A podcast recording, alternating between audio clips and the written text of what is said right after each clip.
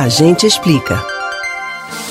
A comunidade judia europeia, antes de ter o Estado de Israel, tinha como característica não ter um território fixo e sofrer com um forte antissemitismo em diversos locais do continente europeu. Com isso, o sionismo surgiu como uma forma de combater esta realidade.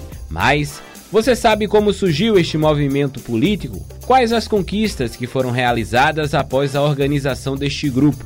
A gente explica. Sionismo é o termo utilizado para se referir a um movimento político que surgiu na comunidade judia europeia no final do século XIX e que defendia a ideia da formação de um Estado nacional que abrigasse os judeus na Palestina. No período, havia um forte antissemitismo, ou seja, a discriminação contra o povo judeu no continente, e o jornalista húngaro Theodor Herzl foi o responsável pelo surgimento da organização internacional que defendia a ideia de constituição de um Estado nacional para os judeus na Palestina.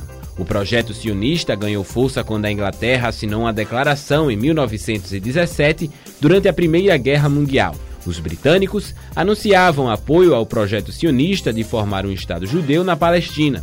No entanto, a iniciativa tinha ainda um entrave da população de origem árabe, visto que à medida que crescia a presença judaica na Palestina, os desgastes entre os judeus e os árabes eram intensificados.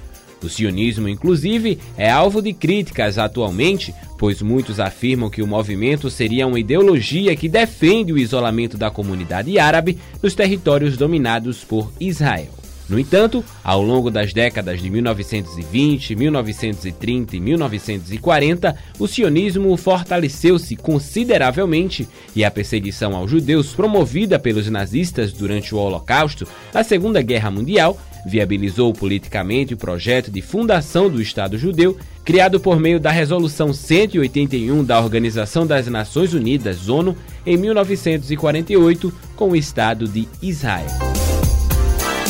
Você pode ouvir novamente o conteúdo desse ou de outros A Gente Explica no site da Rádio Jornal ou nos principais aplicativos de podcast, Spotify, Deezer, Google e Apple Podcasts.